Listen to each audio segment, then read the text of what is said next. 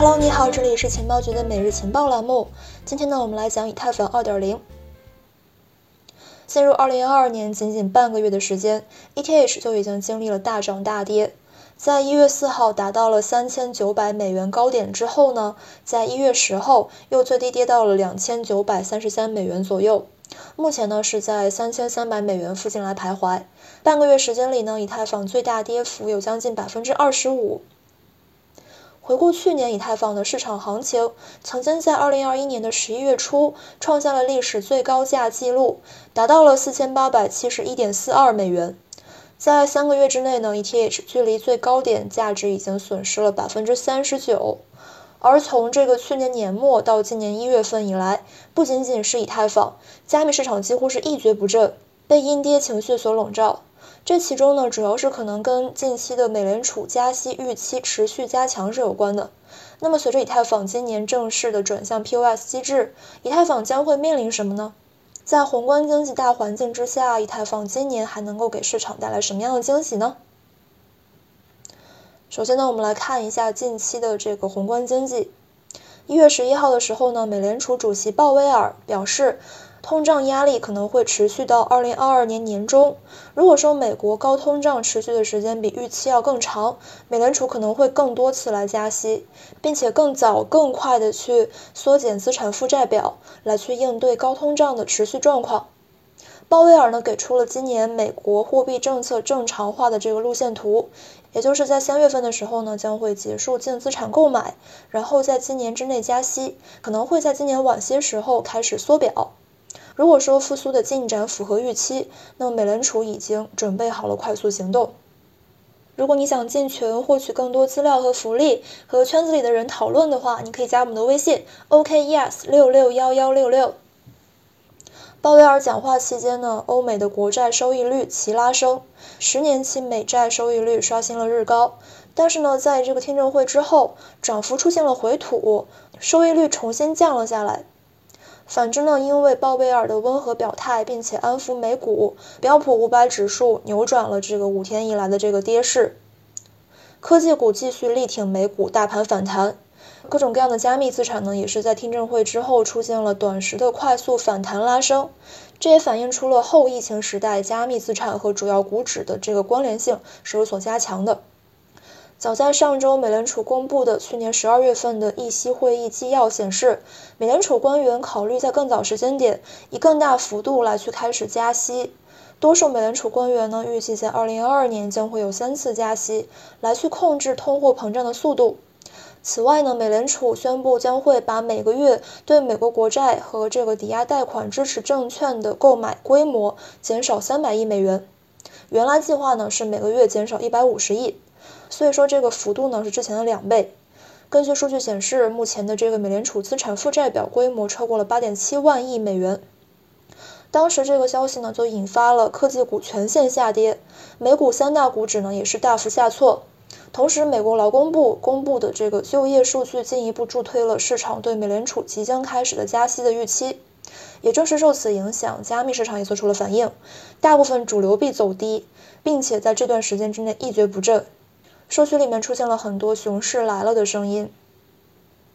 宏观经济环境对整一个投资市场的影响呢是全局性的。自从疫情以来呢，这个经济下行压力导致的央行持续放水，给投资市场带来了很多机会。这也是加密市场2020年至今以来获得牛市繁荣的这个原因之一。但是另外一个方面，美联储作为全球的主要央行之一，它的货币政策一直以来都牵动着人们的神经。什么时候加息，加息几次，以及是否会收紧，都会去影响着人们的情绪和风险偏好。如果说美联储收紧预期愈发强烈，美债的收益率快速上升，将会导致黄金还有加密资产等等一些风险资产来承压。鲍威尔在此次听证会中呢，也是强调会去试图让政策保持中立，可能会收紧。不过呢，考虑到美联储也时常放鸽子，所以说对这次加息呢，也暂时不必太过于紧张吧。当然，不可否认的是，后续呢，不管是以太坊还是其他的主流资产，行情走势难免会受到宏观经济的这个环境变化，还有美联储政策影响，所以投资者必须要关注。我们之前制作了一份2022年的美联储议息会议时间表，我们把它贴在这个 show notes 里面了，你可以来参考一下。然后呢，我们再来看一下 ETH 的现状。刚刚过去的2021年对以太坊来说是意义非凡。一方面呢，ETH 价格创下历史记录，达到了4871.42美元高点，而以太坊的开发层面也获得了一些进展。最让人瞩目的呢，就是以太坊伦敦升级，引入了销毁机制，使得这个 ETH 转向通缩模型，对 ETH 价值影响很大。根据欧科云链链上大师的数据显示，当前以太坊的销毁量呢是144.9万 ETH，二十四小时的 base 费均值呢是187 GV。最近的一日，也就是一月十号，以太坊销毁量呢是17,871.42 ETH，创下了单日销毁记录新高。近二十四小时呢，这个销毁量前三的协议分别是 OpenSea、Uniswap V3 以及 LooksRare。当前 TradingView 的数据显示，以太坊市值占比呢是百分之十九点三三，相较于去年的十二月八号高点以来，跌去了百分之三。这个呢，跟最近的行情下挫是有直接关系的。而从链上现状来看呢，以太坊在加密生态中呢，依然是占据主导地位。根据 Mastery 一月四号所发布的区块链开发活动的分析报告来显示，去年以来波卡的这个生态开发活动增长率是百分之一百四十七，是高于以太坊的。以太坊只有百分之二十一。但是呢，目前以太坊在主流协议中依然是属于最为活跃的 Layer One 平台。以太坊具备最多的活跃开发者，截止到去年的十一月份，它的月活开发者数目呢是二百五十人，几乎是波卡、Cosmos 还有这个 Solana 的五倍。但是呢，需要注意的是，不可否认，以太坊也面临着其他公链以及 Layer Two 平台的威胁。数据显示，以太坊在这个去中心化金融市场的份额，在去年呢一直是在缩小的。根据数据显示。去年一月份，以太坊协议在 DeFi 协议锁定的总价值中所占份额超过百分之九十七。但是呢，由于 Terra 还有 Avalanche 以及 Solana 等等一些对手的这个快速增长，以太坊份额现在已经缩水到了百分之六十二点一九。这主要是因为以太坊的拥堵以及高昂 Gas 费限制了它在市场上的快速扩张。由于分片链预计要等到二零二三年来实施，因此短期的扩容重任就落在了 Layer Two 身上。那么今年随着以太坊二点零的这个进程推进，这个情况是否能够被改善呢？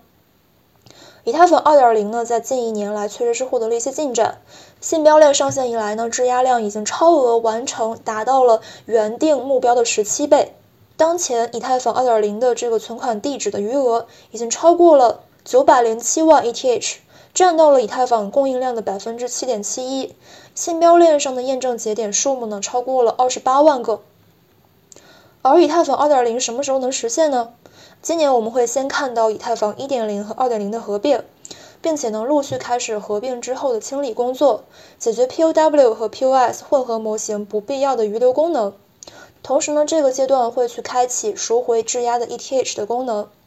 近日呢，这个以太坊信标链社区安全顾问在他的个人社交媒体上表示，以太坊分叉 Bellatrix 会激活当前 POW 链和 POS 信标链的合并，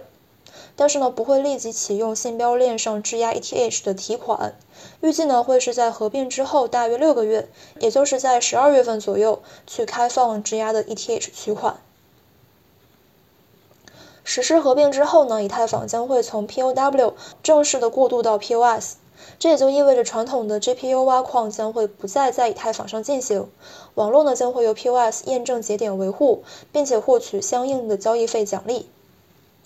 这对于以太坊会有什么样的影响呢？首先呢，是在这个货币政策和代币价值层面，转向 POS 可能会意味着更多 ETH 被质押。矿工角色变成验证者，则会让更少的 ETH 被创造出来，从而减少了 ETH 流通供应。从供需角度来看，理论上可以去推动价格上行。所以说，预计今年上半年以太坊可能会主要受到货币政策影响。但是呢，考虑到第一部分我们所提到的美联储层面的一些因素，以太坊是否能够达到我们此前的预期和想象，还是有待观察的。